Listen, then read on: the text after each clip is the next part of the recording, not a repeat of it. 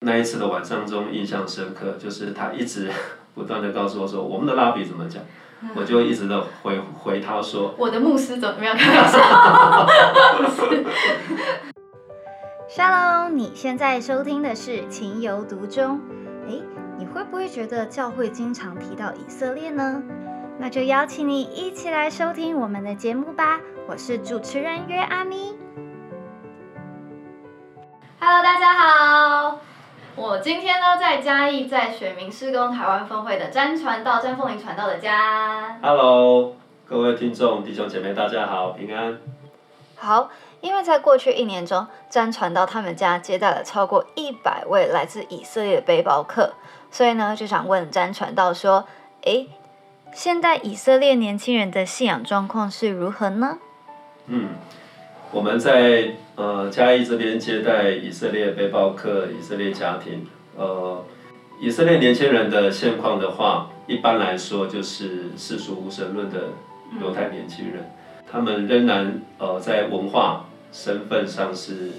犹太信仰，但是其实他们呃骨子里信念里是不相信有神。那但是其实，在今天以色列的社会还是哦，有一群犹太人，他们仍然保有他们的犹太信仰啊。譬如说，我们可能比较知道的这些穿黑衣戴黑帽的正统派犹太人啊，对。那这样是不是有点像是我们在台湾有些人有嗯，就是民间信仰，然后什么有些有些日子会去拜拜啊，然后有些日子不能够去海边，类似那样子的。对对对，嗯其实我们在接待接触的过程中发现，其实很多的犹太人，他们就是把犹太教呃当做一个身份认同的一个依赖，嗯。但实际上他们很少人是真正跟神有一个直接的个人的关系。嗯。所以我还记得很有意思，他们呃有几个以色列朋友到我们家，那离开的时候还会送我们说，哎，这是我们以色列的护身符，一个眼哦，睛。那个 Hamsa 手。对，或是一个很小很小的这个圣经诗篇的一个书卷，说这个给你保平安。哦，给你辟邪。对对对对，就我认识很多，就是他其实他从小他会读圣经，然后也过逾越节，他有文化上面这些的熏陶，然后一直到十三岁成年礼，完了以后就没了。对，完了以后就没了。就他还是只是偶尔啊，他嗯可能有人会提到，但他不会是主动念圣经，他没有灵修，然后对对可能安息日他就是吃晚餐，但他没有说在安息日的时候更多的读读圣经都没有了。对，我们的犹太朋友告诉我们说，他们在小学之前，学校都有安排圣经课程。对。但是呢，他们十三岁成年礼之后，就再也没有读圣经了。对对，那即使是正统派犹太教的犹太人，那他们在成年礼之后，那他们也开始读塔木德。没错，嗯他们他们的教导就是要开始大量的去读、去熟悉历代拉比怎么样为圣经做的注解。詹传道可以解释一下什么是塔木德吗？塔木德，好，其实塔木德简单来讲就是他收集了各个不同时代的拉比对妥拉或是说希伯来圣经的解释。嗯，对，那可以推到主前两百年到主后两百年，但问题就在于说，哦，可是犹太人没有直接的去读神的话本身。就是世俗的犹太人是连圣经都不读，然后近前的是就走另外一个极端，就是读拉比如何解释圣经，然后这个塔木德我记得是六十三册嘛，所以他们要读非常非常，多的就一辈解子释，都嗯，钻研不完的。所以他们认识神的这个方式是有隔一层吗，对，就像我们刚刚讲到塔木德，塔木德就是历代拉比呃为律法写的注释，以及为怎么样应用律法在现代所写的各种的规条。嗯，所以，即便对正统派犹太教的人来说，他们就是会因为没有直接的读神的话，没有直接的去看这个这个充满情感，跟亚伯拉罕、亚以撒、雅各跟他们历代祖宗互动的神，没有去看直接看文本，看到神是怎么样充满情感的跟人互动，嗯。而只是看拉比写的注释跟律法的呃规条应用，对，以至于他们久而久之犹太教对他们来说就会变成只是一一套犹太宗教的系统，嗯，好像他们是在跟这个系统做一个呃很强的尾声连接，但不是真正的认识赐给他们律法的这位神。嗯，而圣经说的这位神是充满热情，对人充满追求的。嗯，对，我们在跟犹太朋友吃饭聊天的时候，谈到信仰的话题，我们就会发现他们呃经常的一个回应就是说，哎，这个话这个议题，我们的拉比是怎么说的？对，啊，譬如说有一次我们聊到弥赛亚的问题，那我们就一个犹太朋友，他虽然是年轻人，可是他仍然蛮有犹太信仰，他就不断跟我解释说，我们的拉比怎么说，弥赛亚是两个，哦，嗯，呃，一个弥赛亚是受苦的，一个弥赛亚是做君君王式的，嗯。对，回来，那我就在那个那一次的晚上中印象深刻，就是他一直不断的告诉我说，我们的拉比怎么讲，我就一直的回回他说。我的牧师怎么样？我就告诉他说，你们犹太人的圣经是怎么说？哎，我读到你们犹太人的圣经是怎么说的？嗯，对，那我也没有纠正他说啊，怎么都只听拉比怎么说，对，但我就是告诉他说，但是我读你们犹太人的圣经，我一方面尊尊荣尊重他，因为这是你们犹太人的圣经，但是一方面也也在暗示他说，哎，其实我们要真正深刻的、正确的认识神，我们有责任自己要来看神的话怎么说，对，其实像极端正统派的妇女，她们不能够直接读经，哎，真的，真的，像那个高恩博士的他太太以前也就是这样，他不能够直接读圣经，因为圣经只是就是他认为跟神神是跟以色列男生立约，所以读经是男生的责任，是她丈夫该做的事，所以女生都要听她就丈夫的教导。对她不能够直接读读经，对。然后，而且他们的塔木德里面并没有讲先知书，嗯，主要是在陀拉头拉。就是摩西五经里面，嗯，对对啊，所以也因为这样子，他们不完整，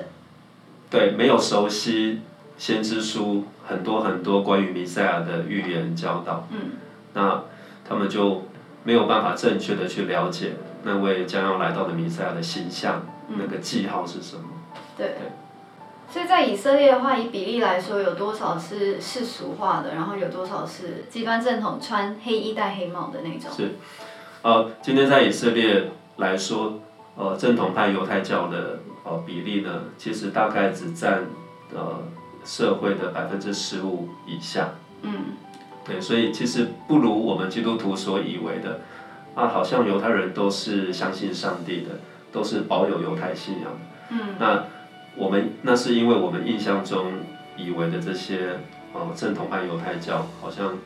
以色列社会都是他们，因为很其实不是明显啊，他们的外表比较容易被人家认出来。对那可是事实上就是他们在以色列社会是小群，百分之十五。那大部分以色列犹太人就是所谓的这个世俗犹太人，是占的百分之七十以上。不信神的犹太人里面，其实也包含了大屠杀的幸存者，那些年长者，因为他们经历了大屠杀的痛，所以他们会说，如果神存在的话，他也早就已经死在奥斯维辛集中营了。我的认识的一个七几八几岁的老先生，他就这样跟我讲，因为他的双亲都是唯一的幸存者，然后才生了他，然后他们才到以色列。所以他没有任何的表兄弟姐妹或者是堂兄弟姐妹。嗯。那这个概念是他爸爸妈妈灌输给他的，所以他其实很痛苦，因为我觉得犹太人的 DNA 里面，其实他们是想相信神的，只是因为太痛了。如果神真的存在的话，为什么这些事情会发生？所以他其实很矛盾。他跟我说，他活到这么老还没有死掉，是因为上帝不想见他。所以其实他还是相信有神，只是他太痛了，他宁愿相信神不存在。对啊，听到这个真的是感触很深，没有错，就是今天为什么呃会有这么多犹太人，我们知道他们都是神的选民，但是他们却不再相信神，连他们列祖的神都不再相信，就是因为你刚刚分享，在历史上不只是二战时期的大屠杀，还有历史上长久以来犹太人怎么样在西方国家不断的遭受到排挤、歧视、迫害。就因为他是选民，对。呃，就因为他是犹太人。对，那一直到二战的时候，那个逼迫达到一个高峰，以至于当他们建国之后，很多的这些大屠杀的幸存者，他们就不再相信有神了，他们宁可选择依靠自己的努力去生存下来。然后变成一个强国，科技小国，对发明小国。对对对，嗯，那所以真传让你遇到在台湾旅游的这些犹太人，他们就是属于无神论的嘛？大部分嗯，对。那他们无神论的背景，他们对于你的信仰，他们会好奇吗？嗯会的。虽然我们刚刚谈到以色列的信仰现况，百分之七十以上是世俗无神论的犹太人，但是我们也发现一个很特别的现象，嗯就是这些服完兵役之后大批往海外旅行的以色列人，我们发现呃以色列人往亚洲旅行的时候，他们大量非常喜欢去到印度、尼泊尔这些古老的佛教的国家。那我们就跟他们聊，为什么你们会这么喜欢这些地方？甚至印度有有很多街区啊，嗯，全部都是希伯来文的路牌、商牌，然后当地的商家、印度人是可以用希伯来文跟他们沟通的。知道，我以前在印度玩的时候，打开菜单，然后他就卖各国沙拉，什么俄罗斯沙拉呀什么，然后就看到以色列沙拉，然后说哇，卖到印度来了，那就真的很多以色列背包客去印度玩，所以他卖这个就是卖给那些以色列客吃的。是的，是的。那我们就问，为什么这么呃多以色列人喜欢去印度啊、尼泊尔？那他们就告诉我们说啊，因为他们很喜欢、很向往、很着迷印度呃文化传统。和三千三百万个神，对他们非常非常热衷这些，哦，对他们来说神秘又稀奇的东方宗教，所以他们很多人去学印度教的冥想、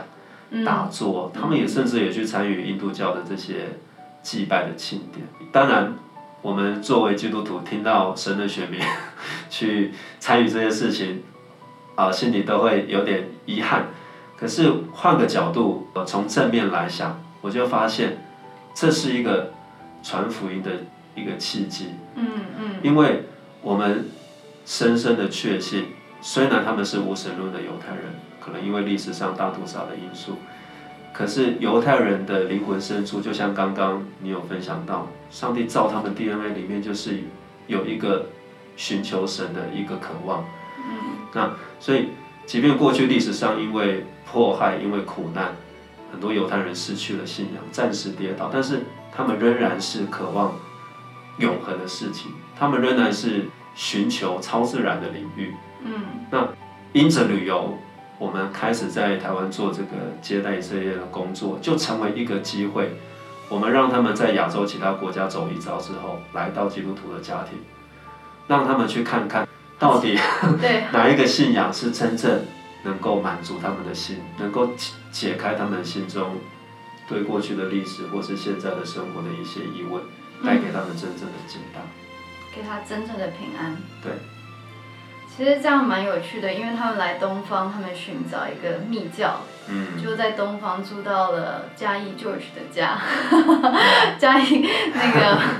詹传道的家，然后发现其实，在东方有基督徒相信以色列的神，这对反而是一个很大的一个震撼吧。对啊，对我刚刚有点 讲太远去了，我们现在拉回来。所以是的，就是没有错。当呃他们来到我们家中的时候，就像我们刚刚说的，他们自己都不相信他们的神了。可是，在旅旅游的过程中，居然发现，哎，在台湾居然有相信以色列神的家庭，而且因此这样子款待以色列人，他们会觉得不可思议。一定啊，所以，对，所以我们就发现这是一个很好的机会，通过接待，我们可以跟他们分享信仰。以后詹传道也会希望说，台湾各处都有弟兄姐妹可以参与选民施工，然后一起做接待嘛。对，这是我们一个很深切的一个盼望，因为我给大家一个数据来去想一想好了，就是我们交通部观光局的资料告诉我们说，从二零一八年开始，每一年来台的呃以色列旅游的人次就已经超过一万人。一万，对，那如果我们以这个数字来做基准，我们将呃二零一九年一整年，我们就接待了超过一百位嗯以色列客。嗯那何况是呃整个台湾各县市的教会基督徒家庭，如果我们都能够连接起来，哦、用爱心，啊，用一个分享福音的呃心态来去接接待他们，那我们更加可以发挥比一个家庭更大的属灵的影响力。那我认为这才是基督徒真正按着圣经祝福以色列的方法。而且很实际，因为你可以跟他们真实有互动，对因为不是每个人都可以有机会花一个人十几万去。对啊、但是以色列人他们会来台湾玩的话，那这样就可以认识他们，然后也分享我们的信仰给他们。对，我们就是期待未来每一个县市都有一起连接的接待伙伴。嗯，啊当然能够接待的呃基督徒家庭数越多越好，但是我们最起码的一个目标就是希望每个县市都有。包含澎湖、金门、跟马祖、跟绿岛、跟兰屿，没错，小琉球。没错，因为你刚刚提到这些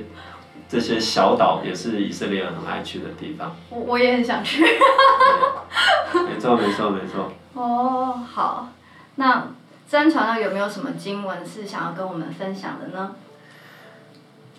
好，那我想最后跟弟兄姐妹分享的就是罗马书十章的一到四节。呃，保罗他说他心所愿的，向神所求的是要以色列人得救。嗯。啊，我觉得光是第一节就给我们基督徒一个很大的提醒。保罗说以他最大的渴望心愿是要以色列人得救。反过来讲，也就是今天大部分的以色列人，他们仍然是失丧的状态。嗯。那我们基督徒都清楚，只有借着接受耶稣的救赎，我们才能够真正与神和好，恢复做神儿女的身份。所以，以色列人今天最大的需要就是他们要找到真正的平安。原本就是应许他们的平安，也就是他们的弥赛亚。对，那保罗在这段经文里面还是继续讲到说，他可以证明啊，犹太人向神是有热情的，也就是他们是火热的，嗯但不是按着真知识。嗯那这节经文就是反映我们刚刚在谈的，今天正统派的犹太教信徒，他们读的大部分都是拉比的注释书，而不是直接的认识神。所以他们在犹太教里面，呃，反映的敬虔热心，